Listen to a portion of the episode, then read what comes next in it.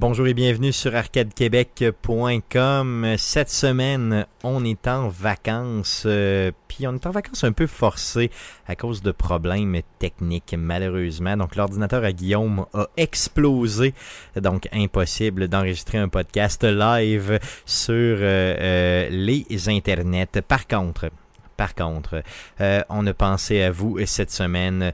Donc, euh, on vous a préparé euh, des meilleurs moments d'Arcade Québec. Donc, la deuxième partie des meilleurs moments d'Arcade Québec cette semaine qu'on vous Donc, on commence avec la PlayStation 2.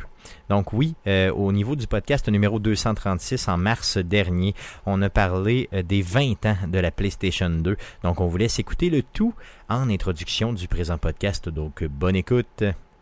Cool. Donc, euh, ça fait le tour des nouvelles concernant le jeu vidéo pour cette semaine. Je voulais, les gars, qu'on parle en guise de sujet de la semaine rapidement du PlayStation 2.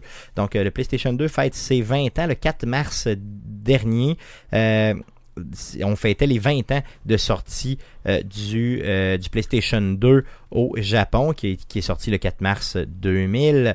Euh, c'est sorti un petit peu plus tard, par contre, en Amérique du Nord. Donc, on parle en octobre en Amérique du Nord, en novembre en Europe et en Australie un petit peu plus tard en novembre. on parle de 155 millions d'exemplaires vendus au niveau de la PlayStation 2 et de un petit peu plus de 4000 400 jeux disponibles sur la console. Donc imaginez, c'est le plus grand succès de console vendue euh, de tous les temps.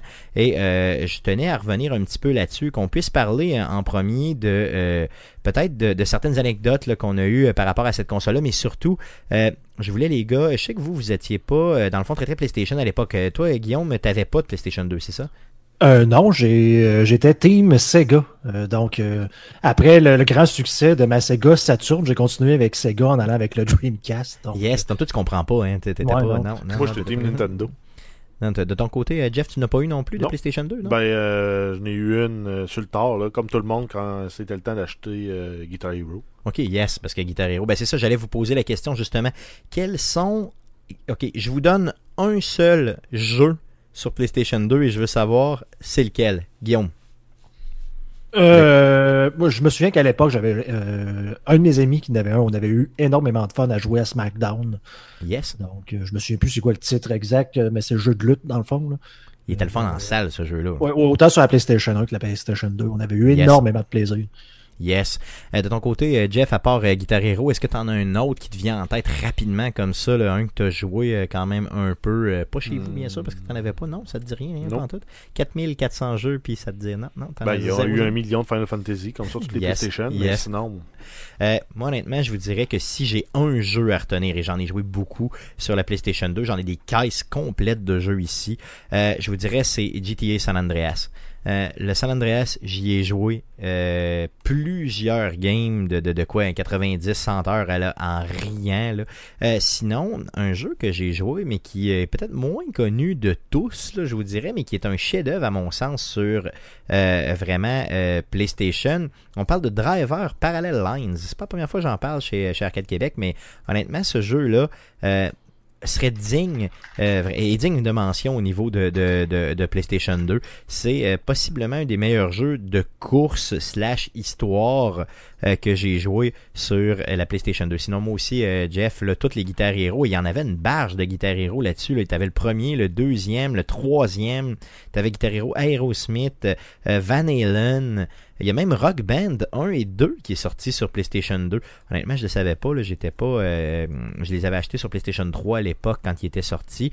Euh, c'est, la, console aussi qui nous a fait naître les God of War 1 et 2. Donc la franchise God of War est née sur euh, la PlayStation 2. pensez-y, c'est juste de la bombe. On avait eu aussi Grand Theft Auto 3, Grand Theft Auto Vice City qui était sur la PlayStation 2. Euh, honnêtement, il faut, se le rappeler. C'est quand même important. Euh, Hitman aussi, euh, qui est né sur la console. Sinon, les Madden, on avait eu Madden 2001 à 2012 sur les consoles. Et, honnêtement, Madden 2001, j'en ai un mauvais, mais un très mauvais souvenir. La série Mafia, qui est née aussi sur PlayStation 2. le premier Mafia était véritablement excellent. Marvel Alliance 1 et 2, qui est sorti aussi sur la PlayStation 2. Donc, tous des jeux excellents qui étaient sortis euh, sur cette console-là. Les gars, j'ai goût de vous raconter rapidement euh, deux petites anecdotes qui me sont arrivées au niveau de la PlayStation 2. Cette PlayStation 2-là, je l'ai convoitée longtemps. Parce que euh, quand elle est sortie, j'étais au cégep, donc paumé. J'avais pas une calice de scène. Et quand la PlayStation 2 est a été annoncé et est sorti. Euh, j'avais tellement pas les moyens de m'en payer une. Et là, le, le, prix de la PlayStation 1 avait descendu et ma PlayStation 1 venait de sauter. Et là, j'avais vraiment le goût de jouer aux jeux vidéo.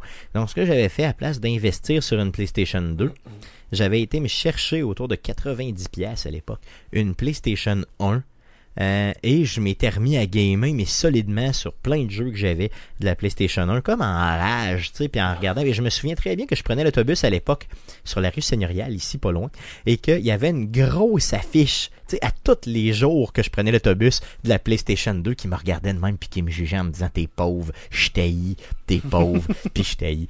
Euh, ça m'avait vraiment, vraiment frustré. Et là, quand j'ai fini le cégep, euh, au mois de mai, euh, suivant, j'ai euh, j'ai eu ma première job, justement, ma première vraie job, le début de ma carrière euh, au gouvernement du Québec. Et avec ma première paye, j'ai appelé mon chum Mess. On est parti, on est descendu au Best Buy à l'époque ou au Future Shop, peu importe, je me souviens pas où. Et on a acheté la PlayStation 2 avec le jeu Gran Turismo qui venait de sortir. On a on a joué à ça pendant des milliers d'heures en plein milieu de l'été.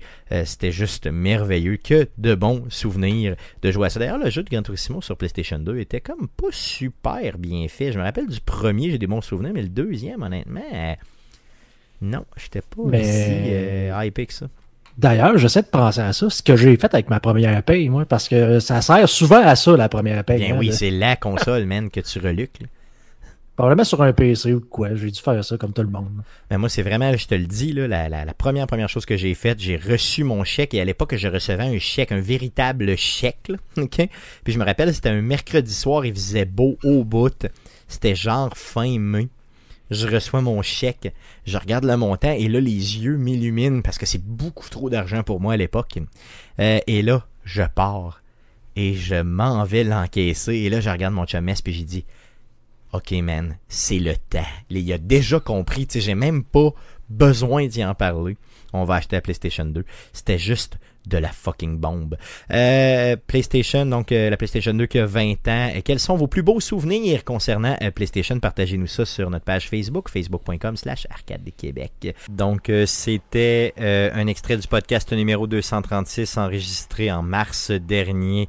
Quels sont vos meilleurs moments avec la PlayStation 2. On veut vous entendre. N'hésitez pas à nous partager ça sur les différents réseaux sociaux d'Arcade Québec. On continue avec euh, un deuxième extrait d'Arcade Québec pour la saison 2019-2020. Les meilleurs moments d'Arcade Québec, bien sûr. on y va avec les fameux échecs commerciaux. Donc, un podcast enregistré en, euh, en février pardon, dernier, donc le 24 février 2020. Le podcast numéro 234. C'est Mathieu Gosselin, donc Mathieu Goss de qui passe pour nous parler des fameux échecs commerciaux dans le merveilleux monde du jeu vidéo. Donc, euh, bonne écoute. Cool. Donc, euh, ça fait le tour des nouvelles concernant le jeu vidéo pour cette semaine. Euh, passons au sujet de la semaine. le sujet de la semaine, c'est Matt Gosselin. De quoi viens-tu nous parler cette semaine, mon beau Matt? Oui, les jeunes hommes, euh, je viens vous parler des échecs commerciaux dans les jeux vidéo, dans le jeu vidéo. Oh, des échecs commerciaux. Donc des jeux quoi, qui ont coûté très cher à faire puis qui en bout de piste n'ont pas rapporté? Ils ont fait un belly flop. Écoute, tu, vas voir, tu vas voir vers quoi je m'enligne avec mon, mon intro. Tu sais, j'ai pris le temps d'écrire des affaires. Là. Ah j'ai pris le temps d'écrire des affaires. Donc, euh, tu vas voir vers quoi je m'enligne. Euh, je, vais te lire ce que j'ai écrit parce que je veux le dire correctement. Oui, c'est beau. Le jeu vidéo est une entreprise axée sur le succès, les ventes et les performances. La grande majorité des jeux vidéo sont finalement des échecs commerciaux. Alors voici des petites stats pour appuyer tout ça. 10% euh, des jeux publiés génère 90% des revenus de l'industrie. ok. Combien t'as dit? 10%. Dans le fond, des jeux qui ont, été publiés, ben, c'est eux autres qui, qui ramènent 90% de des, Donc, les Call of Duty de ce monde, euh, justement, les, les gros gros blockbusters qu'on connaît, les ben, Assassin's Creed et tout ça. là, ben oui, des fois, ils vont hmm. amener des revenus, mais ça veut pas dire nécessairement qu'ils sont. Euh, qui, qui, ça, se peut qu'ils soient déficitaires pareil. c'est ça qui n'a pas été rentable. 3% euh, des jeux PC et 15% des jeux consoles vendent plus de 100 000 unités de jeux. Ok, donc c'est quand même pas sûr que- tant que ça. hein. 15% parce que tu sais, on rassemble toutes les consoles, puis PC 3%, 3% puis on s'entend que, mettons, euh, Guillaume, si tu regardes hein, sur euh, Steam, euh, puis Jeff aussi, il y a pas mal de marde, pas mal de scrap qui se vend sur, sur Steam. Fait que tu sais, je comprends qu'à certains niveaux, il n'y a pas euh, 100 000 copies de jeux qui sont vendus. Par contre, il y a des jeux qui sont créés pour ne pas se vendre en grosse quantité. Tu sais, il y a vraiment des, des, des jeux de boîte qui sont créés pour, pour ça, puis c'est comme ça devient des jeux cultes un peu, malgré le fait qu'il n'y ait pas beaucoup de monde qui y joue. Mais c'est sûr que le 3% s'explique vraiment par la quantité incroyable Ah, de jeux qu'il y a sur. PC versus ceux qui se rendent sur console. Pour le fun, là, tu vas sur Steam, tu classes, euh, tes- tu classes mettons, les résultats de, de recherche euh, du moins cher à du moins cher au plus cher. Là. Il y a des affaires vraiment spéciales là-dessus. là. C'est vraiment c'est une jungle hein, euh, Ouais. quand tu vas sur Steam, quand tu vas sur GOG ou autre. Euh, hein, faites-le, faites-le, auditeur. Promenez-vous un peu sur la plateforme euh, sans acheter là, simplement. Puis faites juste regarder les jeux weird qu'il y a. Là. Il y a Ben, des bonnes idées de jeux pour le vrai. vu, j'ai vu sur, sur Steam un jeu qui s'appelle Loading Simulator. Ok, Ça dit c'est quoi le jeu. c'est ça? Load, ça load, c'est tout. Ça rien. Il y a des achievements puis tout ça. C'est comme des genres, c'est comme pour farmer des achievements sur ton compte euh, Steam. J'aimerais ça le faire quand même. Euh, Je te spécial. rappellerai que je joue Ouais. à un jeu qui s'appelle euh, USSR. Comment il s'appelle déjà? Euh, Ça fait comme juste comme vraiment beaucoup trop de temps que j'y joue. Euh, ça fait facilement un bon euh, une couple de mois là, euh, facile. USSR Simulator. Puis c'est rien, c'est vraiment juste des achievements que tu vas chercher en cliquant puis c'est tout là. Mais Wow. Probablement que ces jeux-là sont là pour euh, miner des, bi- des bitcoins à ton insu ou une affaire de même. Ah oui, c'est sûr, ça se peut très bien. Puis d'ailleurs, j'en retire un plaisir, donc ça me dérange pas pantoute. Hmm. Mais ouais, c'est ça. Puis euh, euh, Loading Simulator, si tu vas aller chercher, je pense que c'était quelque chose comme une, une pièce, une pièce et demie. là. Ça vaut la, vaut la peine. Ça vaut la peine, bien sûr, bien sûr, ça vaut la peine. Euh, et euh, ben justement, on parlait des, des jeux, tu parlais de AAA qui vont ramener beaucoup d'argent, mais 20% euh, de tous les jeux, dans le fond, génèrent des, des bénéfices. Donc, 80% de, de, de, de toutes ces publications-là qui rentrent pas dans leurs frais, Aïe aïe. c'est capoté. Puis là, après ça, on se dit, ben. Ça veut dire que c'est une industrie qui est risquée, solidement risquée. Ouais, ben c'est ça qui arrive là. Tu te dis, faut que tu aies les reins solides là, quand tu décides de te partir une compagnie de, jeux vidéo. Puis on en a vu plusieurs là, qui ont ils ont sorti un, deux jeux, puis ils ont fermé après. Ils ont Exactement, pu, puis euh, qui ont pas de bonnes. Puis idées. des bonnes idées. C'est ça, exactement. Ouais. Puis ça suffit pas d'avoir une bonne idée, il suffit. euh, il faut aussi que les gens soient en mesure d'avoir euh, le- le- la publicité, d'être connu. tu sais, Dans le fond, que le jeu soit Ouais. connu. Ouais. Mais puis qu'ils puissent, dans le fond, être. Que les gens arrivent à tellement en parler qu'à un certain moment, ils te le poussent en avant de toutes les autres. Et c'est là que tu fais qu'en tant que gamer, tu le découvres et là, hop, tu commences à y jouer. Donc Ouais. souvent, les gens pensent seulement qu'en ayant une bonne idée, ben, ça va être une bonne idée, fait que tout le monde va le découvrir. Non, personne va te le découvrir pareil, puis ça va demeurer flat comme ça tout seul. là. Ouais. Donc c'est ce qui est un peu Ben, pense euh, justement à des jeux comme des jeux indépendants du style euh, Fez ou euh, comment ça s'appelle le, le jeu là, avec des, Super des blocs là, le monde il- Minecraft. Minecraft. Minecraft. Le jeu avec des blocs que le monde fait dessus là. Minecraft ben tu sais à la base c'est ça c'était indépendant puis ça a été racheté par, par une autre Mhm. compagnie mais à coup de milliards, à, coup de milliards Mhm. hein. fait que les autres ils, ils ont fait un jeu puis ils étaient contents Ouais, je pense que oui, je pense que oui.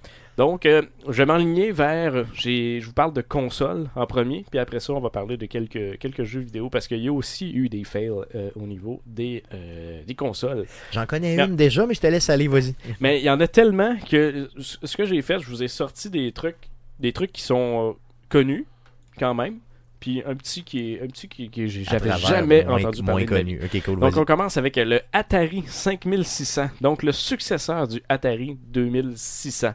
Euh, ce qu'ils ont fait quand ils ont sorti cette console-là, euh, la console était, était bien prometteuse puis tout ça, sauf que les jeux qui sont sortis sur cette console cette console-là, c'était des upgrades des jeux qui étaient déjà existants sur. Atari Ok. 2600. Donc euh, ce qui est arrivé, c'est que la console n'a pas vendu parce que le consommateur est pas un con. Donc, ils ont vendu quand même un million de consoles. Mais si on compare avec les ventes de l'Atari 2600, Atari 2600 a vendu 30 millions de consoles. Donc, c'est là qu'on voit la grosse, euh, la grosse différence entre les deux, euh, les deux consoles. Et ça donne l'importance aussi du jeu dans, euh, tu dans l'industrie. Ce que je veux dire par là, c'est que oui, ta console peut être plus puissante, plus forte et tout ça, mais si t'as pas le jeu qui vient avec, t'as pas le Ouais. besoin, tu sais. Non, non, pour c'est l'acheter. ça. Si, si t'as pas une bonne base de jeu, ben, les gens, ils ils l'achèteront pas, C'est la, ça, la exactement. console. Donc, euh, c'était un peu le début de la, la, la chute euh, d'Atari. Clairement. Mais on va en parler encore un petit peu plus tard parce que, bien sûr, euh, dans la, publication des jeux, euh, ça a amené euh, éventuellement, euh, je crois, au crash de l'industrie. Oui, tout à fait. D'ailleurs, en 83. Atari est légendaire. légendaire. le deuxième console que tu, euh, tu as adoré, Stéphane, la Ouya. La Ouya, bien sûr. La Ouya Ouya. que j'ai ici d'ailleurs Oui, encore, là, cette- juste là. là, ouais. Cette fameuse console euh, Android Base, euh, tout doit sorti de Kickstarter. Mhm. Euh, C'était un système lent, pas beaucoup de jeux. Donc on avait des, on n'avait pas la base dans le fond pour amener. Il n'y avait rien. Il y avait Ouais, rien. Elle était belle, paysan. Ouais, elle ben- coûtait 100$. piastres, là. Tu sais, C'était pas épouvantable. Ouais. Ça venait qu'une manette et le petit cube là, qui était la console elle-même euh, et un câble HDMI. Donc c'était quand même bien. Ouais, ça aurait pu faire quelque chose de, de bien, mais finalement, euh, il y, a- il y a aussi le fait que, tu vois, sur, euh, sur les Amazon, puis les eBay, puis des, des, des bébelles Android où tu peux installer des, des jeux, il y en a shitload. Mais à l'époque, il y en avait peut-être moins. Peut-être, honnêtement. sais, Il y en avait un, un peu moins. Puis il y avait, il y avait rien qui était euh, dirigé gaming comme Ouais, ça, c'était proposait. vraiment orienté euh, gaming. Et il était quand même deep dans l'industrie au sens où il avait monté un programme dans lequel tu pouvais euh, te faire financer la création d'un jeu qui aurait été justement diffusé sur cette plateforme-là. Euh, je te dirais, le gros, gros problème de la Ouya, c'était même pas la console elle-même, c'était la manette. La manette était complètement à chier. Et là, si tu essayais de, de... Parce que tu pouvais Tu peux brancher d'autres manettes. brancher d'autres manettes comme des manettes de PlayStation 3 de mémoire. là.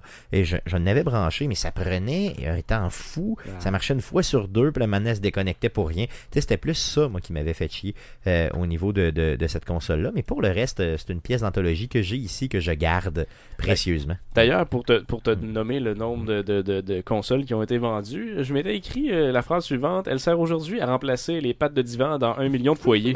Possiblement, parce que ça ressemble à ça. hein. ça ressemble à ça. ressemble à ça, Ouais, ça. ça ressemble à une petite patte de divan. Yes. Ou Hey, sinon, tu peux l'habiller, puis ça peut ressembler un peu à Alexa ou. euh, Oui. Aussi. Mais qui Home. parle pas. Sauf qu'il n'y a, pas de- il y a pas de haut-parleur. Non, Non, mais si tu veux, tu peux te la péter en disant Ariane, moi aussi j'ai un Google Home. Ouais. Puis, il- achetais puis il un, m'a ça coûté plus cher. Mais il ça. fait rien. Ah, m'a mais tu le ça. rhabilles. cher. C'est ça. Non, c'est clair. Et euh, est-ce que tu savais que ça avait été euh, racheté par Razer? Oui, oui, on en avait fait une nouvelle d'ailleurs. euh, Yes. Je, me souvenais pas de ça. Puis Moi, je ça fait longtemps. dit, sûrement que eux autres, ils ont acheté, acheté ça pour certaines technologies qu'il y a en arrière. Parce que je vois pas l'intérêt de Razer. Ben, c'est la question qu'on se posait justement quand on avait parlé de ça il y a déjà quelques années. Ouais. Euh, on se posait la question, mais pourquoi? Pourquoi? Puis ils ont tiré la plug sur le projet en juin 2019. Ok, donc c'est Ça récent. fait pas si longtemps que ça. L'été dernier, dans le fond, euh, c'était en- ben, encore actif, entre guillemets, là, mais ils ont, c'est ça, Mhm. ils ont, il y avait encore des, des updates puis tout ça. Et ça a amené euh, le, le jeu qui a été le plus vendu là-dessus. Quel est-il? Euh, C'était pas le jeu justement de. de- Towerfall. il y avait- oui, Towerfall, c'est ça, j'allais dire. Towerfall. yes, yes. Donc ça m'a fait découvrir ce jeu Parce que la seule fois où j'ai joué à la Wii U, j'ai joué à Towerfall. Puis euh, ça, bon. ça nous a amené un merveilleux, euh, merveilleux jeu. qui avait Combien, combien ont vendu de jeux, de pas de jeux, pardon, mais de, de consoles? Combien en ont vendu? Un million. Le- un million? Ouais. c'est quand même bien. Je fais partie de ce million-là, je suis très fier. Ouais, ouais, mais ben, ça a été backé quand même pas mal sur Kickstarter. Sûr, là, ouais. Fait qu'il y a un paquet de consoles là, qui ont passé via Kickstarter. Yes. Euh, troisième produit, une autre console. Euh, j'ai jamais entendu parler de ça. Puis vous autres, vous êtes un petit peu plus plongés dans le jeu, dans le jeu vidéo. Euh, le Apple Bandai Pippin. Guillaume, ça dit-tu Ça quelque dit chose? quelque chose? Ça me dit Guillaume. absolument rien. Moi non plus. Euh, Jeff, non? Non. Non? La- Répète ça. Le La- Apple Bandai Pippin. Est-ce que ça a rapport avec Apple Apple Ouais, c'est une console qui a été ouf. designée par Apple et euh, qui a été euh, commercialisée par Bandai. Euh, Bandai On parle de quelle année à peu près? Euh. C'était dans les années 90. Ok. Euh, dans le fond, justement, il était là le, le problème. C'était en même temps que le Nintendo 64 et la PlayStation 1. Ah, bon. Donc, eux autres sont arrivés avec une machine Bonne idée. qui se sont dit, nous autres, on va vendre ça 600 dollars sur le marché qui est déjà saturé avec justement un Nintendo 64 puis un PlayStation qui était en train de prendre le marché comme ça n'a pas de sens. Et euh, ouais, on le voit justement à l'écran, Mm. c'est- spécial un peu. Ça a l'air d'un vieux modem euh, euh, de Vidéotron. Mm. La manette a l'air vraiment le fun à tenir dans ses mains. hein. Ça a l'air d'un boomerang. ça vraiment, c'est véritablement Et- un boomerang. Oh, oui. Puis Mm. au niveau des consoles, tant qu'à moi, c'est un des pires, euh, des pires fils de l'histoire. Euh, Il y aurait 42 000 unités de consoles qui ont été vendues Donc de ce produit-là. c'est une pièce de collection. Et 18 jeux ont vu le jour euh, euh, de- dans les Amériques. Ouais. Puis euh, quand je regardais au niveau de ce qu'il avait été publié genre au Japon, mettons. Il y a comme 4 ou 5 jeux qui ont sorti au Japon. Aïe, ça va pas aïe. bien quand tu sors pas des affaires au Japon. Au Japon, c'est ça. D'habitude, c'est le contraire, tout à fait. Hein. tu t'en sors 40 ici, puis t'en sors 200 au Ouais, Japon. c'est ça. Mais, Euh, là, mais là, c'est là, c'est ça a ouf. été le contraire. Ouf. 18 jeux pareil, Aïe, 42 aïe. 000 unités vendues. C'est pour ça que personne ne connaît ça. Et C'est vraiment, vraiment douteux. J'avais jamais entendu parler de ça, imagine. Non, moi non plus. Et euh, ça fait le tour un peu des consoles. Écoute, des consoles, il y en a à pocheter. Des consoles qui, qui sont des, des fails euh, financiers. Mais quand Nintendo en avait une bonne, là, tu sais, mettons, genre de réalité virtuelle, là, Oui, qui, est la- mais- qui- qui est, à mon sens, un des plus grands flops là, au niveau euh, Ça- des... euh, comment est-ce qu'elle s'appelait? La Virtual Boy. Virtual Boy, Et ouais. donc, euh, qui était une des pires, pires de l'histoire Ben, de, de tous J'ai les temps. pensé proche le mettre, Ouais. mais quand j'ai vu le Apple Bandai, tu sais, je voulais pas trop en mettre. Ouais. Puis, euh, tu sais, bon, tout le monde le connaît, le Virtual Boy. Fait que je me ça, suis exactement. dit, Fuck it. Mais oui, ça a été un, un gros flop. En plus que, je veux dire, c'est une compagnie qui était très bien établie euh, dans, le, dans le jeu vidéo en, en Puis Nintendo. le partenariat avait du sens, honnêtement. Le partenariat avait du sens, tu sais, Apple puis Bandai, je trouve que ça a du sens, honnêtement. Ouais. C'est, c'est comme t'allies les forces, puis tu lances, tu t'en vas vers en avant, tu sais, c'est, c'est Ouais, quand ouais. même très très bien. là. Pourquoi euh, ça a floppé, ben on le sait, là, dans le fond, bon, ils sont mal positionnés, puis en plus, c'était fucking cher pour rien. là. 600 ça, piastres ça fait comme juste pas de bon dans les années 90. Parle-nous de jeux maintenant, donc Oui. il y a des, vraiment des gros flops. Excusez. Financiers, bien sûr. On, euh, aussi. on commence avec euh, des, des classiques euh, euh, sous, sur le Atari euh, 2600. Donc, Pac-Man et euh, E.T. euh, l'extraterrestre.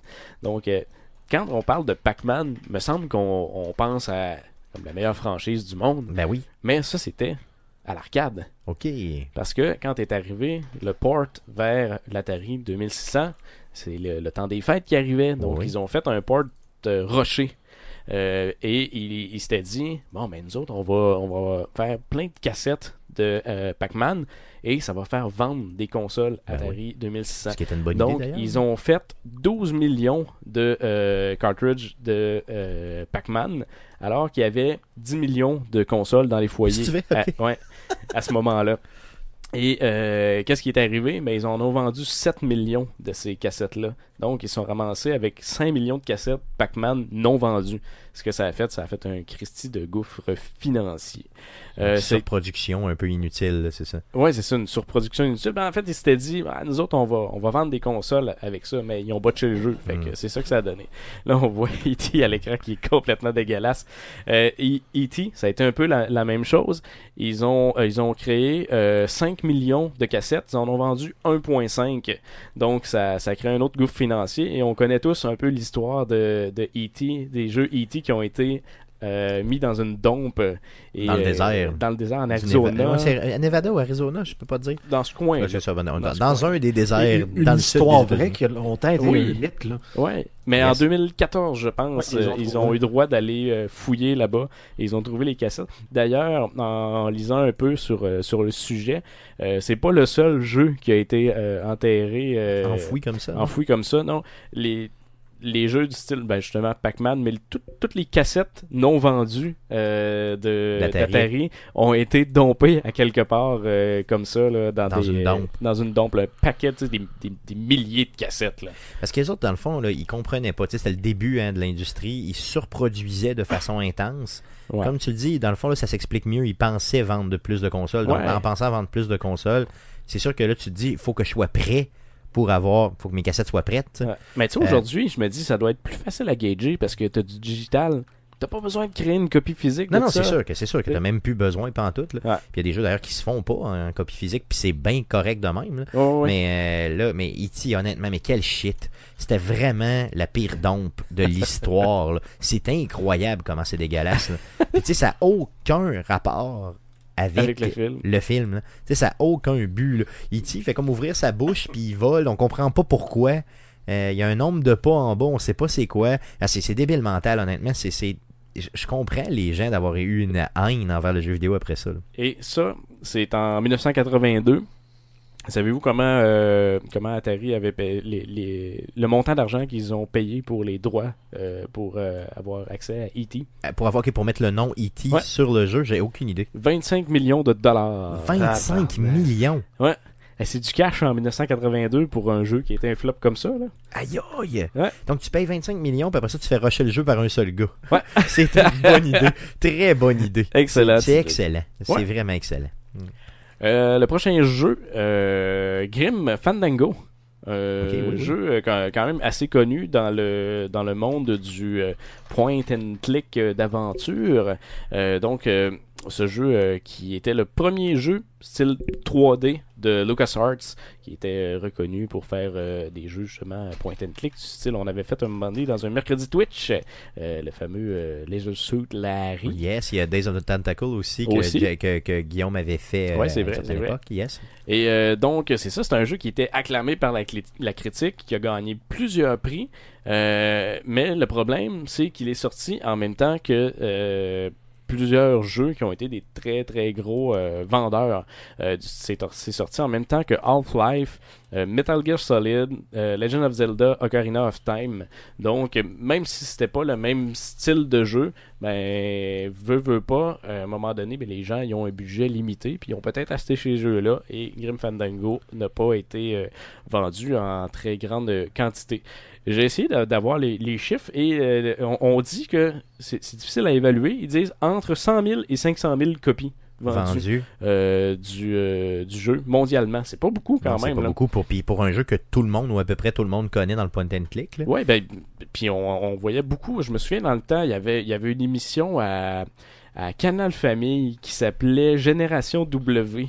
Moi, c'était ça mon, mon enfance Ouais, d'adolescent. c'est ça, t'es plus jeune que nous autres. Puis, euh, il- il- je me souviens d'avoir vu ce jeu-là à, à- à la télé, il en parlait, puis c'était super bon, puis c'était super beau comme jeu. D'ailleurs, il y a un remastered qui a été fait qu'on peut acheter Oui, euh, maintenant. yes. C'est reconnu comme jeu, mais euh, n'a pas, pas été vendu beaucoup. Mm. J'aimerais ça même voir, j'ai pas, j'ai pas, j'ai oublié de faire ces recherches-là, mais voir est-ce que le remastered a vendu plus que le jeu Possiblement, original? ça se pourrait, tu sais, avec ces, ces chiffres-là que tu nous dis, là. C'est sûr que là, c'est C'est- c'est estimé pas mal, entre 100 000 Ouais, et 500 000. ouais, tu mais sais, s'il a vendu plus que 500 000, c'est sûr le qu'il digital automatiquement, il a défoncé l'autre, ça c'est clair. l'autre. Non, c'est clair. Et euh, justement, après euh, la, la sortie de, de ce jeu-là, où euh, les ventes n'ont pas été super, euh, les, une bonne partie de l'équipe de LucasArts qui a travaillé sur ce jeu-là sont partis et ont créé une compagnie qui s'appelle Double Fine Productions, qui est maintenant bien reconnue dans le monde du jeu vidéo. Tout à fait, tout à fait. D'autres d'autres échecs commerciaux, justement, au niveau du jeu?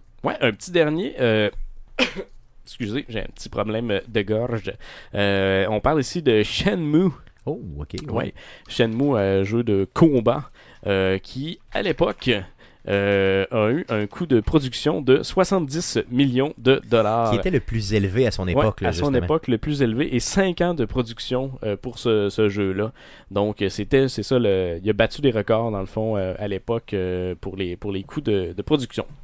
Euh, dans le fond, on a, on a eu un 1,2 million euh, de copies euh, vendues et donc ça a fait que le jeu n'a pas été rentable parce que dire, quand Il coûtait beaucoup, beaucoup trop cher. ben trop cher. Et mais pourtant, c'est un jeu aussi qui a eu de très bonnes critiques euh, à l'époque. Je pense que dans les, euh, les moyennes de score, euh, c'était environ euh, 8.9 9 là, sur, sur 10. là. C'était super, c'était super bien comme, comme score.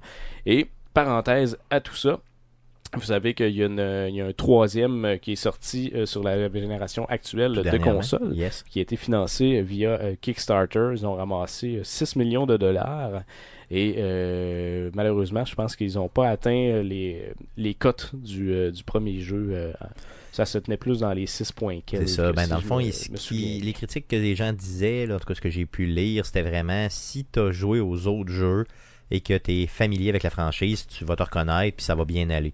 Mais euh, si t'es pas familier puis que t'arrives là-dedans de même en pensant vas avoir des mécaniques euh, d'aujourd'hui, euh, les mécaniques Ah ouais, ont, ils ont mal vieilli un des- peu, là, c'est ça. C'est Honnêtement, j'ai jamais joué à ce jeu-là, fait que je pourrais pas, pourrais pas dire. Tu sais, mais- un choix en tant que développeur à faire par, dans ce coin-là. là. Tu sais, tu, ce Ouais. que tu te dis, bon, est-ce que je veux plaire au- au- au- à la base de ma franchise? Ouais. Euh, Ben, c'est donc, probablement ces gens-là qui ont backé le. Tout à fait, c'est ça. Ou je veux plaire à de nouvelles personnes en intégrant d'autres choses. C'est que tu te dis, bon, ben, je vais me, ref- je vais me revirer vers ma, peut-être la base de ma franchise pour, justement, mon fanbase, là, si tu veux. Pour...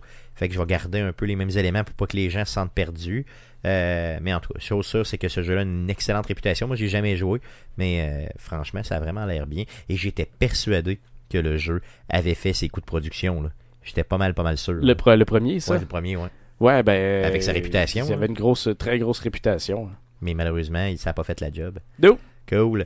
Euh, ça fait le tour euh, des échecs commerciaux. Ça fait pas mal le Cool. tour, mais il y en a, il y en a à la, à la pochetée là, de, de ce genre de, de trucs-là. Faut pas oublier, qu'est-ce que j'ai dit au début, 10% des jeux produits euh, amènent 90% des revenus Des de revenus. l'industrie. Ce qui est assez euh, marqué comme stats, là, effectivement. Cool. Euh, merci, Matt, pour euh, ceci. Ouch, plusieurs échecs commerciaux dans le merveilleux monde du jeu vidéo. Euh, 80, non, pardon, 10% euh, des gens qui ramassent 90% des euh, revenus. C'est quand même beaucoup, beaucoup, euh, beaucoup d'argent euh, ramassé pour peu de gens, mais quand même, c'est un merveilleux monde. On continue avec les meilleurs moments d'Arcade Québec, euh, un extrait du podcast numéro 238 enregistré en janvier dernier, le 14 janvier dernier pour être précis. Les jeux de la décennie, donc oui, en 2020, on marque la nouvelle décennie et on s'est penché sur les jeux qui nous ont le plus marqué dans les dix dernières années. Donc on écoute ça chez arcadequebec.com. Merci d'être là. Les gars, euh, les nouvelles étant terminées, euh, sans plus tarder, j'aimerais qu'on puisse passer euh, au sujet de la semaine. On a deux sujets cette semaine, mais qui voguent dans les mêmes thématiques, si vous voulez. Euh, on veut parler euh, de la dernière décennie. Donc, premier volet, J'avais 27 ans. Yes, de 27 à 37 ans. Euh, on y va avec euh, la, euh, le premier sujet qui est, euh, j'aimerais ça qu'on puisse, euh, on a fait un ordre recensé un petit peu les jeux qui ont le plus influencé le monde du jeu vidéo des dernières années. Donc, euh, les dix dernières années ont été influencés par plusieurs jeux et euh, on va, les, on les a recensés pour vous puis on veut en discuter un petit peu avec vous. Jeff, quel est le jeu quels sont ces jeux Ben, justement en fait, qui ont le, influencé? le- le premier là, que moi je classerais là, comme numéro 1, 2, 3, 4, 5, 7, 8, 9, 10. à ce point? Oui, c'est Minecraft. Minecraft. Minecraft. D'accord, Guillaume ou pas? Pas vraiment, non. Non, pourquoi? Non. Ben, Non, euh, vas-y, vas-y, Jeff en premier, Ouais, puis ouais. Guillaume pourra s'exprimer. Vas-y, vas-y. Pourquoi ce jeu-là serait c'est- le jeu? Le jeu qui a vendu le plus de copies de tous les temps. Il n'y a aucun jeu qui l'a coté. Même pas 100 Tetris? 176 millions de copies vendues Aïe aïe, mondialement. aïe aïe. Ok, donc ça fait de la copie. Dans les influences directes, on a les jeux comme Terraria, Subnautica, Astroneer, Ark, Rust. Donc, c'est facilement tous les jeux qui comprennent un volet de construction, de crafting, là, aussi, de, mettons, de oui. prendre des, des matériaux pour les transformer pour faire d'autres matériaux, et les volets survie. C'est vrai, tout à fait. Donc ça- ça c'est rendu une composante. T'as un RPG aujourd'hui, t'as un mode survie dans le RPG. Ou à peu près, ouais. T'as un mode de jeu de bataille, t'as potentiellement un mode de construction à travers aussi. On parle ici de Fallout 4, Mhm. Fallout 76, ils ont ça. Metal Gear Solid Survive, il y a ça. Oui, mais ça a pas pogné, mais oui, effectivement, oui. Fortnite, il y a ça. Un peu, ouais. Ben, c'est comme Oui, 50% du jeu. Le premier, La Ouais. première moitié du gameplay, c'est du shooting. La deuxième moitié du gameplay, c'est la survie. hein. construire. Ouais, c'est vrai. Non, Construire raison, des patentes. t'as raison, t'as raison, t'as raison. Euh, sinon aussi, ça a été aussi comme le, le gros spotlight sur le indie game.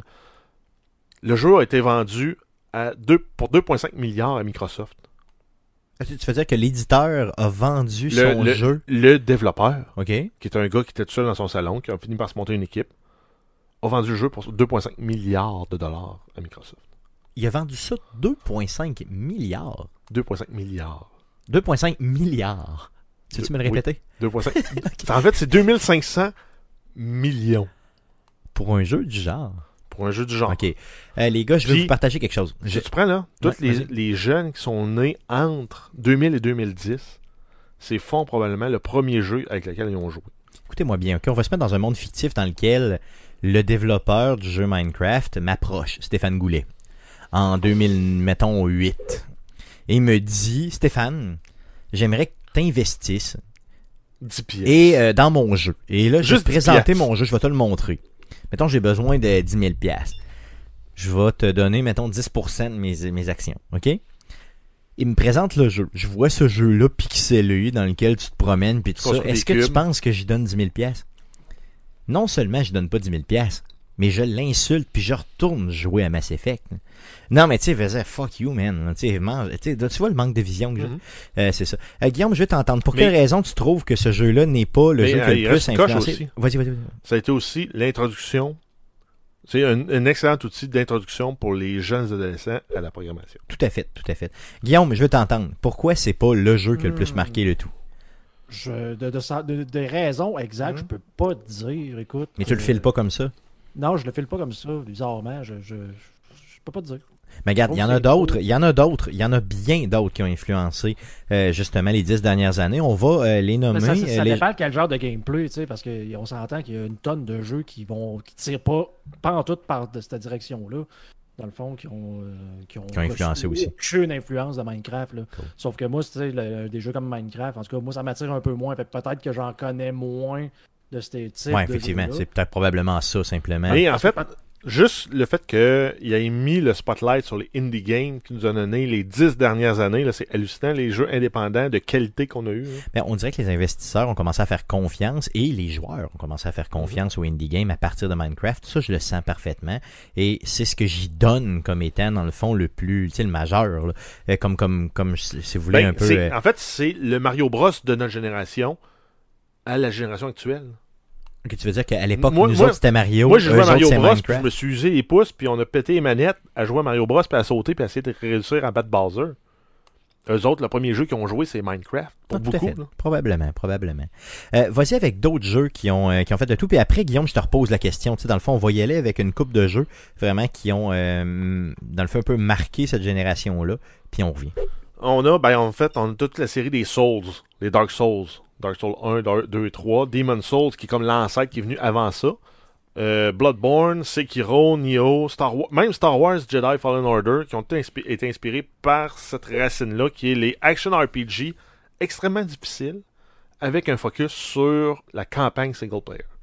Tout à fait. Et le fait d'être capable de, de jouer en mourant plein de fois, mais en appréciant quand même le fait de décéder Mais et de mourir C'est un jeu qui. Mais c'est ça, mais avant, euh, euh, mettons, là, si on prend là, de 2000 à 2010, les jeux étaient de plus en plus faciles, puis on réussit, on te contait une histoire. Là, on est revenu comme aux sources, le jeu est dur, il pardonne pas, tu vas te manger une 500 volée, puis si t'es, tu maîtrises pas la technique dans le jeu, Tu meurs. tu meurs. Un peu Par comme on avait dans les vieux jeux des années 80-90. C'est vrai, sauf que c'est ré- la récompense, c'est tellement le fun, la, la satisfaction de de, de, de, de- de battre le jeu est tellement là. T'as tellement comme un plaisir profond et intense. C'est comme si t'avais Guitar Hero, puis tu commences à expert tout le temps. C'est tout à fait ça. T'as pas le easy, t'as pas le medium, t'as pas le, le, T'as le rien, hard, t'as pas de progression. expert. Puis organise-toi sacrément. C'est ça, c'est ça. Ouais. Non, euh, Dark Souls, honnêtement, c'est vraiment une... Ça n'existait pas avant euh, les dix dernières années, puis ça a été popularisé, puis j'espère que ça va continuer. D'autres choses? Euh, ben sinon, on a euh, League of Legends, lui, c'est un peu une entorse parce qu'il est sorti en 2009 pour vrai. OK. Puis il a vraiment décollé par contre en 2011 avec le premier vrai tournoi qu'ils ont fait, euh, avec une vraie bourse et tout. Et euh, là-dedans, on rentre aussi Dota. Dans une moindre mesure, on peut rentrer Heroes of the Storm, mais c'est le genre MOBA Le genre, qui- le genre qui est maintenant qui a même très été, connu. qui a comme été créé avec le, le mode pour Warcraft 3 qui s'appelait Dota. On a eu Dota 2 qui est venu après ça. On a eu League of Legends. Et, c'est aussi le, le- le- le coup d'envol du e-sports. Oui, c'est vrai, ben, le e-sports qui, qui se prête bien à ça, justement, parce que ça se regarde bien. Exact. Et sinon, euh, ben, dans le même genre, on a StarCraft 2. Ils n'ont rien réinventé dans le niveau du real-time strategy, mais aussi le RTS est rentré dans l'univers du e-sport. C'est encore très populaire en Corée et dans les pays euh, asiatiques. Moi, j'étais sous l'impression que StarCraft 2 était sorti bien avant la dernière décennie. hein. Mais là, il est sorti début, début ben, juillet 2000, euh, 2010. Donc, tu vois, c'est quand même là, là pareil. C'est dans la dernière décennie. hein. Allons-y comme ça. Euh, ensuite, on a eu GTA 5, qui a comme été comme un gros point dans l'open world. Un open world vivant, qui a pas l'air d'être rempli avec des trucs insignifiants. C'est comme l'apogée du open world des dix dernières années. Euh, il y a aussi la longévité de la campagne single player, dans laquelle il n'y a pas de remplissage. Mais il n'y a vraiment pas de On sent remplissage, pas de longueur. Quand tu arrives dans la campagne, quand tu arrives à la dernière mission, tu dis, il va en avoir d'autres. C'est ça, puis c'est fini Puis déjà. Puis c'est combien de temps? C'est genre un 30-35 heures? La première fois que tu fais la, la, la, la, la main story, c'est un 25 à 35 heures. Pour- Quand tu le refais après, tu peux la faire en 15 et 20, là, mais... Moi, je l'ai, euh, je me suis tapé deux fois la, euh, la, single player stories pour GTA V et j'ai que des bons souvenirs. Même que la deuxième fois, j'arrivais à des points et je savais que j'allais rire. Je savais que j'allais, tu sais, mettons, euh, vraiment, vraiment avoir du plaisir à voir ce personnage-là faire telle chose, telle... Tu sais, puis je n'ai que des bons souvenirs de ça. Et là, on ne parle même pas de la version en ligne. Que quoi, Guillaume, tu as joué, comment tu me disais, une 1000, 1500 Bon, heures facile? Facile. C'est ça. Je n'ai pas Euh, le nombre exact parce que c'est partagé sur trois euh, plateformes, là, mais facile. Mais donc ça, c'est l'autre point, là. Ils ont réussi à créer une communauté en ligne avec des activités en ligne, puis de réussir à attirer le monde. À un point tel que le monde était rendu qu'achetait de la, de la monnaie en jeu et que le jeu a euh, généré pour 6 milliards de dollars US en revenus. C'est malade. C'est pas du profit, mais c'est quand même 6 C'est milliards en revenus.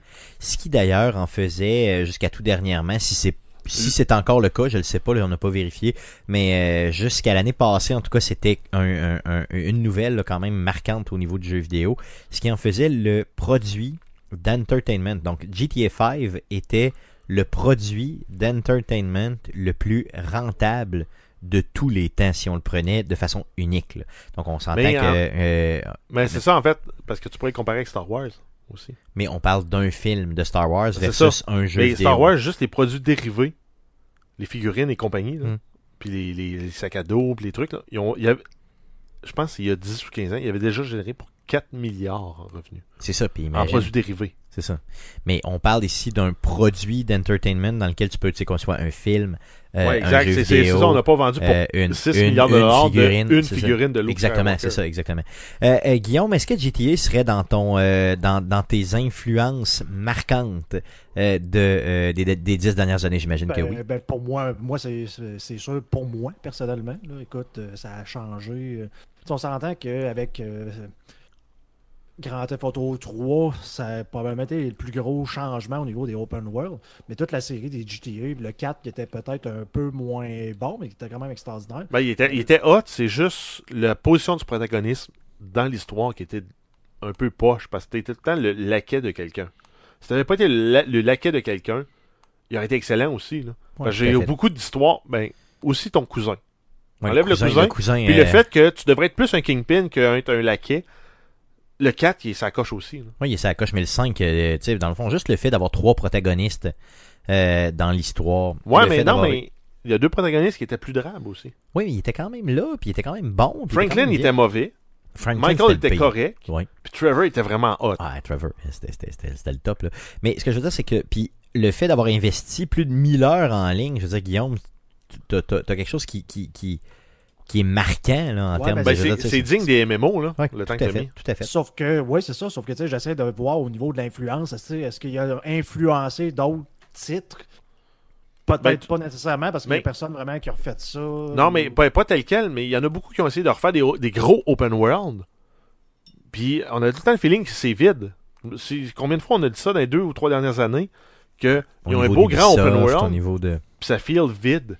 C'est ça. Ou qu'ils ont fait une campagne de 60 heures, mais j'ai l'impression de répéter tout le temps la même affaire pendant 35 heures.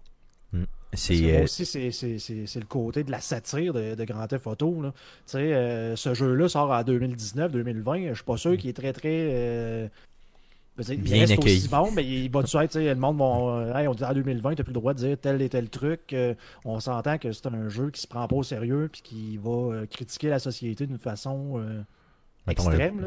ouais, un peu, un peu, un peu large. là. On se rappelle Mais que GTA reste- 5 est sorti en 2013. Mais ça reste quand même Mm. soft, là. On s'entend que jamais je vais qualifier GTA 5 de South Park du jeu vidéo. là.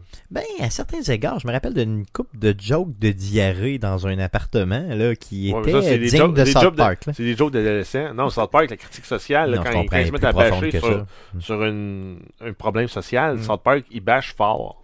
Effectivement, Guillaume, je suis un peu d'accord avec toi au sens où GTA n'a pas nécessairement modelé le monde du jeu vidéo, Mais- mais, non, il mais- est marquant. Tout le monde a essayé de l'imiter.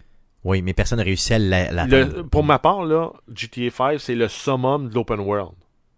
C'est le summum de la, de la, de la C'est le meilleur. C'est le meilleur open world qu'on a eu Oui, oui, oui. dans les dix dernières tout à années. fait, tout à fait. C'est aussi une histoire longue qui, qui, qui sent pas le réchauffer. Et qu'il n'y a pas de, de, de, de, de temps mort qui, Il n'y a pas de, est- comme de longueur artificielle Exactement. pour faire durer la, la, la story plus longue. Comme on a eu de quoi mettons, dans, faire. dans Assassin's Creed Odyssey. Mm. une fois que tu as fait 20-25 heures dans Story, il aurait pu l'arrêter là. Tu sais, c'est quoi Parce que c'était répétitif parce qu'il disait Ah, on a 40 à 60 heures de Story. Mais après euh, 25 heures, ça aurait été assez. Tantôt, tu parlais d'un produit d'entertainment, dans le fond, qui est euh, The Witcher. Tu m'as dit, il y a 8 épisodes, et puis il y a des bouts qui a des petites longueurs, tu sais. Ben, GTA, là, si vous jouez à ça, achetez ça, je vous le dis, là, il y a aucune longueur. C'est c'est Quand- direct, c'est straight to the point tout le temps. Je te dirais, ben, si tu. En fait, c'est ça, c'est quand tu le rejoues, les deux premières heures sont longues. Après ça, ça repart, puis ça va vite. Moi, c'est décollé, c'est ça. Ouais. Mais tu sais, il faut, il placer, le rejoues. faut placer les mécaniques de jeu, il faut placer quand même, c'est ça. Donc, GTA, oui, effectivement, très marquant. Il y en a d'autres, euh, des marquants euh, cette Euh, année. oui, on a la série des PUBG slash Fortnite, donc tout le genre bataille royale. Pense Donc que- on l'avait dans la WWE dans les années 90 Oui, effectivement. Avec, avec le Royal Rumble. avec le Royal Rumble. Euh, c'est arrivé dans le mode jeu vidéo. On a eu les first person shooter, les PUBG, Fortnite qui sont arrivés. On a aussi le nouveau modèle free to play qui est appliqué maintenant par tout le monde, qui est la fa- fameuse Season Pass. Et qui est inspiré clairement, qui a été inventé pratiquement par Fortnite. Là. Exact. Donc si tu payes pas, tu vas avoir un, gu- un, un, un anan sur trois. Si tu payes, tu vas avoir les un anan sur trois, mais en plus on t'en donne un à chaque fois que tu montes de niveau. Ben, on l'a dans Clash Royale, on l'a dans, dans le nouveau Call of Duty, on l'a dans... Tout le monde a imité ça. là. ce modèle-là, on l'a partout dans les, dans les modèles free-to-play. On l'a aussi, euh, le bataille royale. Tout le monde est rendu qui fait un bataille royale. Il y a eu un Call of Duty que le mode principal, c'était le bataille royale. Forza a un bataille royal maintenant, imaginez. Donc, euh, vraiment, euh, oui. Ouais, mais euh, ça, ça date quand même avant. Là. Forza, souvent, ouais. c'est tu faisais une course à 8, puis le dernier de chaque lap est éliminé. Ouais, c'est ça. Mais reste que ça demeure. Mais c'est un modèle quand même, ouais. un modèle comme ça. Euh, Est-ce que. oui, tu peux quasiment ajouter, euh, comment ça s'appelait, le H1N1. Là, euh? Oui, oui, bien sûr, qui était là-dedans aussi. Ouais, le truc Ouais, de zombie, là. Yes. Ouais. Ben, en fait, c'est- comme euh, le H1Z1, premier- là. Ouais, H1Z1, je me souviens plus comment ça s'appelle. Ouais, peu- exact. c'est- C'est comme le parent Ah, de pauvre, PUBG, là. ouais, c'est ça. En fait, Ah, le père pauvre de, de, de PUBG. Ouais, c'est ça, mais ça prenait quand même un départ à quelque part, puis les- eux autres étaient là. Donc, on dit pas qu'on est d'accord ou pas avec ce type de jeu-là, on dit juste que ça a modelé vraiment les, derni- les dix dernières années, clairement. Euh, T'en as un autre, euh, Jeff, qui était quand, qui est quand oui. même marquant, malgré que je suis vraiment pas d'accord, mais il est Ben, marquant, il est marquant. Ben, il est marquant, marquant, il est marquant. mais pas pour les bonnes raisons. On a Yes. Candy Crush. Le fameux match 3 où tu as des bonbons, puis quand tu plus de vie, il faut que tu payes. Mais ça, c'est beaucoup les techniques de prédation des modèles free-to-play du début des années 2010, là, quand le mobile a comme rentré puis pris sa place. Les, euh, les, développeurs de jeux, ils faisaient des jeux payants. Le monde les achetait pas. Ils sont mis à faire des jeux free-to-play. Ils ont essayé de, de- trouver la meilleure formule pour euh, accrocher certains joueurs qui ont des, des addictions à ces jeux-là, puis les faire dépenser en fou. Puis ils ont même un terme là, dans, dans, dans ce mode, dans ce monde-là, qui appelle les whales. Tu as besoin d'une whale, donc une baleine, pour 1000 joueurs. Ça Parce qu'habituellement, elle paye tellement, elle, qu'elle couvre ce que si tous les joueurs avaient payé, mettons, 2 ou 3 piastres pour acheter le jeu, elle, elle va dépenser un 2-3 000 dans Aïe, le jeu. Aïe, aïe. Mais c'est un peu les techniques de prédation du début des années 2010 qui ont, qui ont été remplacées justement par le modèle, euh, modèle free-to-play de Fortnite. Mais euh, honnêtement, Candy Crush, là, si j'avais à parler d'un jeu, un seul jeu, mettons que j'avais à en choisir un, toi c'est Minecraft, Guillaume, on, a- on, on pense que ça va être GTA, mais on n'est pas sûr encore, Ouais. tu t'es pas prononcé. Pour ma part, je vous dis pas que j'aime ça, j'ai jamais même joué à Candy Crush, mais pour me promener dans la vie de tous les jours, là, avec n'importe quel Ah, individu. Aujourd'hui, j'ai donné une formation. J'avais six personnes en classe et j'ai eu une joke de Candy Crush. Et il n'y a pas personne qui a dit genre, je ne comprends pas la, la joke. là. Tout le monde l'a compris. J'aurais fait une joke de GTA. Personne l'aurait compris en classe. J'aurais été tout seul encore une fois à, à la rire. Donc, euh, Comme Candy Crush. Tout le monde comprend ça. Ta grand-mère joue à Candy Crush, ta mère joue à Candy Crush, ton cousin joue à fucking Candy Crush. Je veux dire, je pense que c'est un des jeux qui a le plus marqué réellement le jeu vidéo. Ben- si on y va, il a démocratisé le jeu vidéo, pas pour Dans- les bonnes raisons, Dans le mais mobile. ouvert dans le mobile, bien sûr. Mais ça demeure un jeu vidéo. Euh, Pour ma part, ce serait vraiment celui-là que je choisirais. Euh, je vous dis pas que je l'aime, j'ai jamais même joué, je l'ai jamais installé sur n'importe quel appareil mobile que j'ai, mais je vois l'impact de ce jeu-là. Je comprends l'impact de ce jeu-là. Euh, je vous dirais qu'Angry Bird est juste à côté, là, parce que lui aussi à peu près tout le monde le connaît, surtout depuis la sortie du film. Ouais, mais en Euh, même temps, il a, il a- rien révolutionné. Lui, tu catapultes des oiseaux. Non, je comprends, mais je veux dire, c'était quand même euh, quelque chose qui est connu en termes, Oui. c'est très très connu là. Euh, et qui est, qui est venu justement un peu, tu sais, modifier euh, euh, le jeu surtout sur mobile, qui, qui, qui fait que tout le monde en a un des mains maintenant, donc tout le monde peut peut facilement accrocher là-dessus. Là. T'en as d'autres? Euh, ben, Skyrim. Bethesda, Ben là, sont réputés pour faire sortir des jeux grandioses, des jeux ma- majestueux qui ont des faiblesses. Mhm. Par contre, leurs jeux sont tous modables. Et c'est ça qui a fait que Skyrim a eu la longévité puis euh, la renommée qu'il a eu, c'est la capacité d'installer des mods pour rendre le jeu encore vraiment plus hot qu'il était. Donc les fameux mods là, qui font que tu, justement, ça le dit, modifie le jeu. Euh, c'est des, des programmeurs vraiment qui s'assoient et qui vont programmer Sur leur temps à eux. euh, sur leur temps à eux, euh, des modifications au niveau du jeu, puis des fois ces modes-là sont tout à fait exemplaires, euh, vont même dépasser euh, la qualité même de base du jeu. Euh, Guillaume, t'as streamé euh, du Skyrim pendant plusieurs, même je dirais dire centaines d'heures sur Arcade Québec, euh, sur la Twitch d'Arcade Québec, euh, avec des mods. Euh, c'est juste malade, là. ce jeu-là est marquant. et- et ce jeu-là était extraordinaire quand il est sorti. Puis le, justement, le fait de pouvoir ajouter des mods a souvent rajouté plusieurs centaines d'heures de, de, de, de- contenu de qualité, augmenter la, la- la qualité graphique avant même les remasters. Euh, puis je pense que pour ces raisons-là, il faut que je le mette en avant de GTA 5 pour moi. À ce point-là, À ce point-là. À ce point. c'est à l'époque où ce que, justement Bethesda était plus petit studio, donc il n'y avait pas nécessairement les mêmes ressources. là. Donc de, de- de permettre de façon volontaire comme ça, là, et même en offrant des outils, de dire, tu sais, oui, tu sais, euh, on vous a mis un monde, mais vous pouvez le modifier à votre guise, ben, Donc ce serait pratiquement ton choix numéro un. ben quasiment. Ah oui, à ce point-là, ok. Euh, Jeff, t'en as un autre type de jeu euh, pour finir là, qui, Euh, euh, oui, on vraiment- en fait, on termine là. C'est une nouvelle genre de nouvelle mode depuis la dernière année et demie. C'est toutes les, les auto-battlers qui ont été lancés par le jeu Auto Chest. Donc, c'est, c'est- tu t'achètes des héros, tu combines ces héros-là, ils développent des synergies entre eux, et tu te bats contre d'autres joueurs de façon un peu aléatoire. C'est rendu que tout le monde développe le mode Auto-battlers. On a Dota, qui en a un. Donc, il s'appelle directement, euh, je ne sais plus c'est quoi, mais il y a Dota dans le nom. Euh, on a League of Legends qui s'en vient avec, euh, ben, qui l'ont sur PC, qui est Teamfight Tactics, qui s'en vient sur mobile.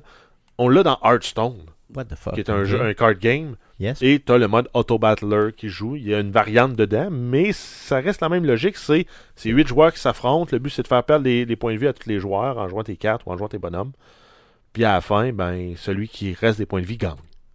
OK. Donc, euh, vous voyez que c'est quand même une. C'est c'est- c'est ce qui va probablement prendre le début de la prochaine décennie, justement, d'assaut. Bon, on va continuer avec les batailles royales, on va continuer dans les sports, on va continuer avec euh, le modèle free-to-play à la Fortnite. Euh, et encore, là, on va- mais on va sûrement avoir là, des, des- les enfants spirituels de Dark Souls qui vont arriver avec les action RPG. On l'a vu là très bien avec Star Wars euh, Jedi Fallen Order.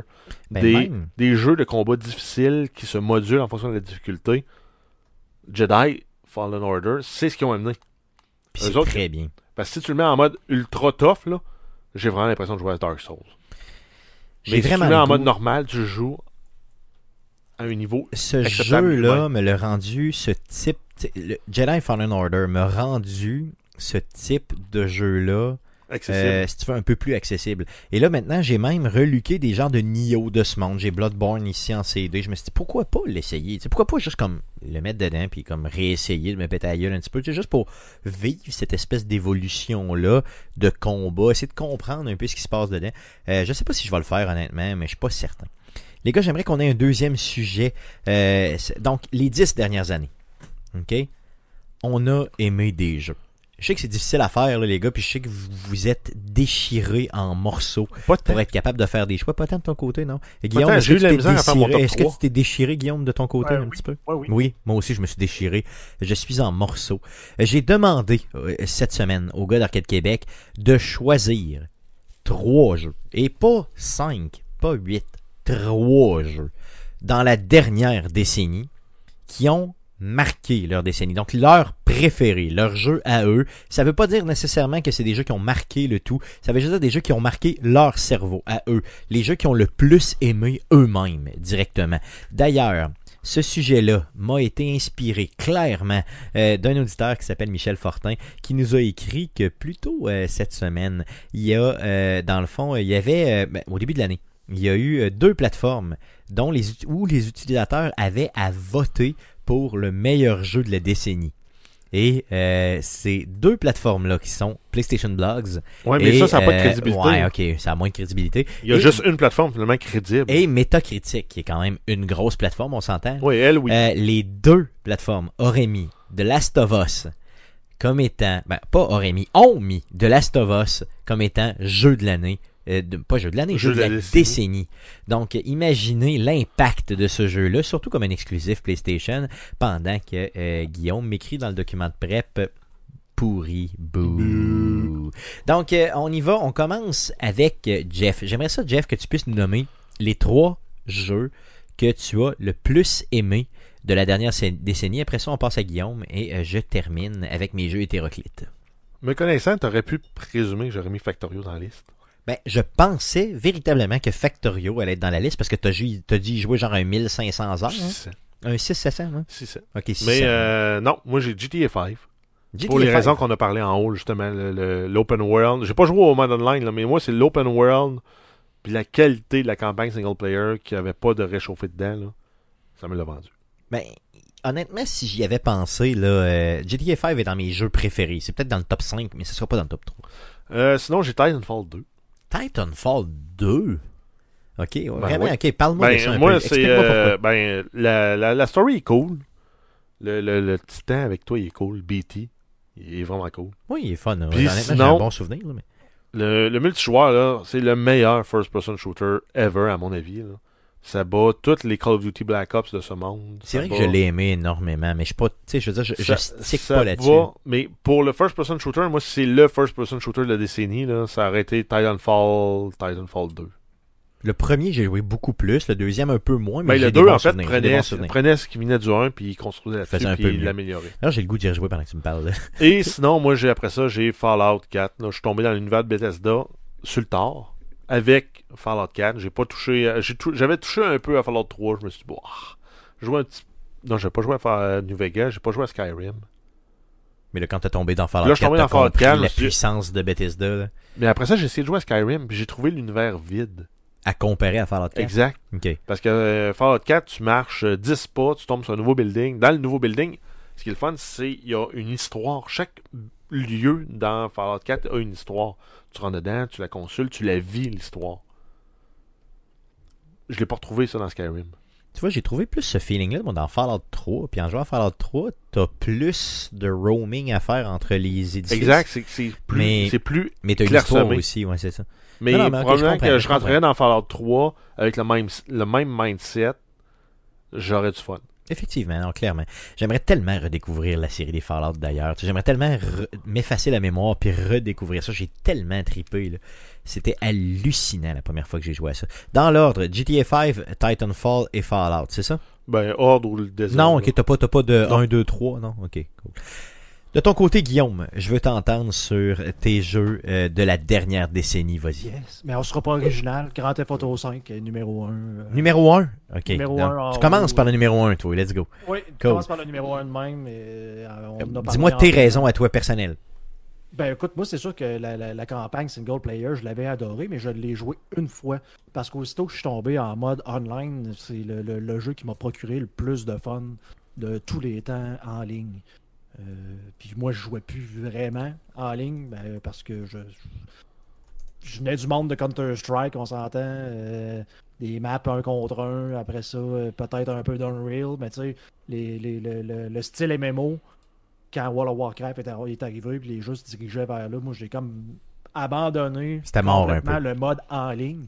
Puis euh, Grand Theft Auto 5, c'est comme le premier jeu qui m'a ramené euh, version en ligne, de pouvoir buter d'autres gens, de pouvoir vivre dans, le mo- de- de- de- de- dans la série Grand Theft Auto et de pouvoir faire ça pas à des, des- des NPC, mais de faire ça à d'autres joueurs Des vrais joueurs, des vrais Des gens vrais qui souffrent. qui vont dans un magasin dans le jeu en ligne pour s'acheter du linge. Et moi, je peux arriver en arrière et faire exactement la même chose que je peux faire à un NPC, c'est-à-dire de mettre une bombe de proximité puis d'attendre. Puis de le voir a- péter. De m'en aller euh, à quelque part avant char, puis t'as 10 minutes plus tard de dire Guillaume, ça marque en haut, Guillaume a tué telle personne. Je fais, ah c'est vrai, il y avait une bombe là. Euh, Guillaume, d'ailleurs, euh, euh, GTA 5, là, c'est intimement relié au fait que tu podcastes avec nous depuis des années. Faut, faut se rappeler que euh, le fait que tu es dans le podcast présentement, c'est que je magasinais pour avoir un nouveau collaborateur au niveau du podcast et ton frère, qui est un de mes amis personnels, m'a euh, m'a référé à toi. Et euh, quand je t'ai approché, justement, au hockey, je me rappelle, c'était dans la douche, on était nus, en tout cas, peu importe. Euh, et euh, je te parle et je te dis, je te parle de ça, de jeux vidéo, puis tu me dis, oh, je joue pas mal à GTA ces temps-ci, Fait que je suis comme, ok, c'est beau. Puis là, tu m'as fourni, pas dans la douche, mais un peu plus tard, euh, une, euh, un, un- un disque dur là, à l'époque avec euh, une à l'époque on c'était des disques durs les jeunes c'était pas des clés USB avec plein de contenu de ce que tu faisais justement à GTA Online. Et euh, j'ai ri mon homme en écoutant ça. C'était hallucinant. D'ailleurs il en reste encore là, sur euh, de ces vidéos là sur la page euh, YouTube d'Arcade Québec. Allez voir ça. Honnêtement c'était vraiment vraiment drôle. Donc GTA 5 qui euh, je te comprends c'était je te le- comprends. C'était le jeu le plus fun à jouer avec ses chums. Le nombre d'heures que j'ai passé avec Georges puis avec euh, son, son ami Matthew à niaiser, mais à niaiser. Tu sais, un jeu là, sans but. ouais, tout à fait Tu sais, quand tu regardes ça, on faisait juste roamer dans la map single player. euh, euh, ben, je dis single player, mais c'est la même carte. Là. Mais tu sais, on faisait juste se promener dans la carte en faisant rien. Fait que tu sais, t'es dans un open world en ligne. c'était le fun c'est juste, Mm. ben, on fait quoi? Bon, on va faire des niaiseries. Là, tu te rends compte que tu es capable d'accrocher un tank à un hélicoptère, puis là, tu appelles ça un, un hélicoptank. Fait que là, tu sais, tu te promènes, il y en a un qui contrôle le tank, et l'autre se met euh, en dessous dans le tank et tire les gens. Fait que là, tu te promènes dans la ville, de- au-dessus puis des tu terrorises tout le monde Tu inutilement terrorises tout le monde qui te Mm. disent, voyons, gang de... Bon, moi, j'étais un peu moins euh, intense avec mon chum Benzubo. Tout ce qu'on faisait, c'est un dépanneur, mais tout le temps. Genre, toujours le même chinois qui se faisait domper dans le dépanneur. Puis tu sais, on y allait gangsta style, là, tu sais, vraiment avec la Uzi, genre, de côté. là. Puis, euh, tu sais, plus il crachait de cash, plus on tripait, tu sais. Fait qu'on faisait juste ça, mais on a jouer, genre, comme Ouais, plusieurs soirées à juste braquer le même tabarnak de dépanneur. Mais, mais c'est ça qui est extraordinaire du monde online, c'est que tu pouvais faire n'importe quoi. Nous autres, on faisait des séries de courses. Donc, euh, puis moi, en plus, je faisais mes propres courses dans le jeu parce que tu avais un éditeur. Bien sûr. Que, On se faisait nous-mêmes nos propres circuits à travers la ville. On faisait des, des- des courses de même. On, on pariait, et- etc. etc. Aïe, aïe, c'est malade. Ouais. Donc, GTA, euh, ton premier de tous les temps. Euh, un autre. Ton deuxième. Euh, Mass Effect 2. Mass Effect 2. Mass Effect 2. Oh, euh, pour le- le- le- l'ensemble de l'œuvre des Mass Effect, là, mais le 2 était comme le, le- le- le meilleur des trois. Si. Moi aussi, je l'ai dans ma, dans, ma, dans ma liste. Par contre, c'est mon dernier, c'est mon troisième. Euh, Mass Effect 2, j'ai hésité entre le 3 et le 2. Euh, honnêtement, j'ai tellement été impressionné par le deuxième que j'ai choisi celui-là. Mais le fun d'y jouer, là, j'hésite entre le 2 et le 3. là. Mais c'est sûr que la série des Mass Effect est là. Euh, le premier est peut-être un peu à éviter, là, au sens où il commence à être vieux un peu. là. Mais 2 et 3, c'est de la bombe. C'est vraiment de la bombe. Ah, J'adorais de ça, ça, C'est Cerberus, c'est toute la patente. c'est vraiment un des derniers jeux où j'avais l'impression que mes choix avaient vraiment un impact direct dans l'histoire. Malgré qu'à la J'ai- toute, fin, ça revenait un peu en Ouais, entonnoir, là, mais, Mais ouais. tu sais, je me souviens que c'est un jeu que j'avais voulu tout de suite recommencer pour voir c'est quoi que ça fait si je m'en vais directement dans l'autre direction. C'est Ah oui, quoi oui. qui va se passer. je pense que j'ai dû faire Skyrim. pas, pas Skyrim, pardon, mais Mass Effect 2, j'ai dû le faire quoi, peut-être 4 fois ou 5 fois. Euh, Il y a une fin d'ailleurs où tu ne peux pas terminer le jeu, tu meurs puis c'est tout. Là. Si tu clenches trop rapidement puis tu te rends jusqu'à la fin, tu meurs. C'est terminé. Euh, c'est- euh, juste, pas. euh, ouf, j'étais comme, oh, ok, je suis vraiment mauvais. Euh, un peu comme Heavy Rain, euh, le jeu où tu pouvais carrément, tu sais, dans le fond, dans Heavy Rain, tu te fais voler ton enfant, tu cours un petit peu après euh, certains, un individu, puis euh, à la toute fin, ben, t'es, t'es supposé théoriquement aller chercher ton enfant et survivre et avoir du plaisir. Et moi, j'étais, j'ai, j'étais, j'ai j'ai fini à me suicider dans une prison pendant que mon enfant mourait, euh, dans le fond, tué par le tueur. Donc j'étais comme bon, je pense que j'ai pas réussi le jeu. Fait que dans Mass Effect, tu peux faire ce type d'événement-là aussi, et c'était précurseur justement dans ce type de monde-là, donc c'est merveilleux. Honnêtement, très très bon choix. Ton troisième jeu? Mon troisième jeu, euh, j'aurais voulu le donner à Fallout 4, moi aussi. Par contre, je suis obligé de le donner à Skyrim. Euh, Ok. on s'entend, pour moi, Skyrim puis Fallout 4, c'est un peu le même jeu dans deux univers complètement opposés. Euh, Mais à quelques années d'intervalle quand même. à là. quelques années d'intervalle, mais le même système de mode où ce que, les modes amènent une nouvelle vie au jeu, les deux. Pour moi, c'est un peu la même affaire. Par contre, Skyrim est arrivé avant. Euh, ça a vraiment amené la nouvelle génération des jeux de Bethesda. Là, les, c'est- dur à expliquer, mais tu sais, Oblivion était correct. Mais vraiment, Skyrim, pour moi, c'était vraiment une coche au-dessus. Euh, Skyrim, moi, je l'ai joué, je l'ai subi, je pourrais dire, sur PlayStation 3. Honnêtement, il était buggé, Ah, euh, c'était tough à jouer, les loadings étaient longs, et je l'ai quand même torché au complet le jeu. Euh, J'étais tellement content après coup quand j'ai réussi à l'avoir sur Xbox. Euh, Xbox One d'ailleurs, de, de mémoire, je l'ai aussi sur Switch, je l'ai un petit peu partout d'ailleurs. Mais euh, c'est un jeu que quand il va bien, quand il roule bien, est juste merveilleux. Euh, J'encourage les gens, d'ailleurs, même si c'est sorti en 2011, de se l'acheter, là, une version récente, là, que ce soit sur Switch ou sur Xbox là, ou sur PlayStation, et euh, dans les générations actuelles, et d'aller jouer à ça. Si vous avez jamais fait ça, honnêtement, vous manquez de quoi dans votre vie pour le vrai. là. puis C'est- de la bonne. Ce fameux système de The Elder Scrolls qui te permet de pouvoir faire à peu près n'importe quoi dans le jeu. Parce que l'expérience vient en utilisant tes talents. Donc, euh, tout le monde a été euh, un magicien en même temps qu'un archer, en même temps qu'un. Surtout un archer d'ailleurs. Ça, c'est assez facile. Mais oui, euh, quel, quel bon jeu, quel bon jeu. Euh, j'ai- j'ai- honnêtement, j'y ai même pas pensé en le plaçant dedans, en le plaçant dans mes trois jeux, mais euh, il y aurait facilement sa place à l'intérieur des trois jeux, ça c'est garanti. Euh, Ça fait le tour. Yes, cool pour tes trois jeux. Donc, euh, GTA, Mass Effect 2 et bien sûr Skyrim. Donc, euh, Mass Effect 2, je te l'ai dit, je l'ai, je vous l'ai dit, les gars, je l'ai dans mon, dans mon, c'est mon troisième. J'ai hésité entre le 3 et le 2, puis finalement, ben, c'est le 2 qui l'a emporté pour les mêmes raisons que j'ai dit tantôt. Le deuxième jeu que j'ai le plus aimé de la décennie, euh, c'est un indie game, semi-indie game un peu si vous voulez, sorti en 2012 qui avait raflé à peu près tous les jeux de l'année à l'époque, le jeu Journey. Euh, Journey qui est une expérience en soi qui dure euh, grosso modo euh, quoi peut-être un peut-être un 3 heures de jeu maximum. Qui est une expérience. C'est vraiment de la poésie en jeu. Donc un jeu à la troisième personne dans lequel vous jouez un personnage qui ne parle pas juste de la musique mais euh, je vous le dis, honnêtement, allez faire ça.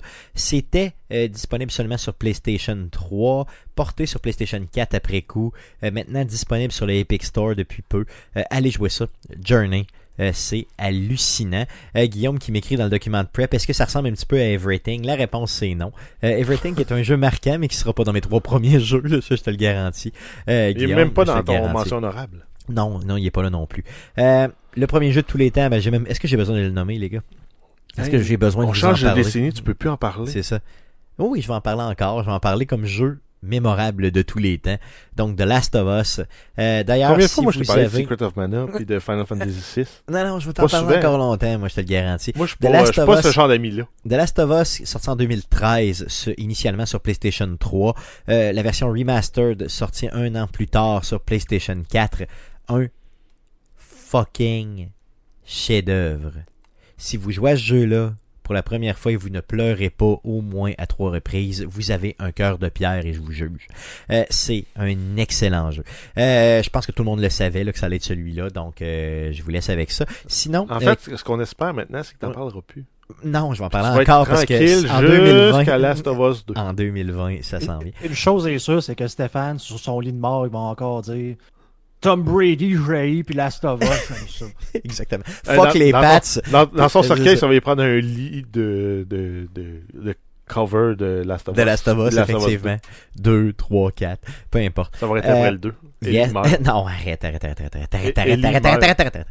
Euh, sinon, j'ai quelques mentions honorables, les gars. Je voulais vous parler de Inside, sorti en 2016, développé par Playdead, un jeu qui m'a marqué, tu sais, Tu- marqué au niveau de jeux vidéo. Chien, toi. Tu veux dire? Parce que tu me dis, prenez-en trois, les gars. Non, non, mais je sais pas. Toi, t'en prends trois plus six. J'y vais avec des mentions honorables, simplement. J'avais. Skyrim dans mes mentions honorables. J'avais Red Dead Redemption dans mes mentions honorables sorti en 2010, le premier, là, ok? Bioshock Infinite, que j'ai adoré avec le personnage d'Elisabeth qui te suit en euh, 2013. What Remains of Edith Finch? Si vous voulez me voir pratiquement pleurer avec Pierre Michel, allez sur la page d'Arcade Québec, faites une recherche avec What Remains of Edith Finch, regardez le mercredi Twitch qu'on avait fait à l'époque avec lui. Donc c'est un, un playthrough vraiment du jeu. Et à un certain moment, je suis sur le bord de pleurer, pour le vrai. Sinon, euh, bien sûr, euh, donc j'ai parlé d'Inside Firewatch, sorti en 2016, juste des chefs-d'œuvre de cette année. Vous voulez en savoir plus, allez sur le site de Metacritic simplement. Euh, vous avez euh, les meilleurs jeux de la décennie. Je vais vous mettre un lien justement dans la description du présent podcast. Gracieuseté de Guillaume. Donc, ça fait le, tour de la partie 2 des meilleurs moments d'Arcade Québec pour cette année. N'hésitez surtout pas à nous suivre sur arcadequebec.com et euh, bien sûr sur les différents réseaux sociaux d'Arcade Québec. Le prochain podcast sera enregistré le 28 juillet prochain. On a un invité spécial pour vous, on vous en dit pas plus, donc soyez des nôtres la semaine prochaine pour l'enregistrement du podcast numéro 254 d'Arcade Québec, désolé. Donc, euh, merci beaucoup et à la semaine prochaine. Salut!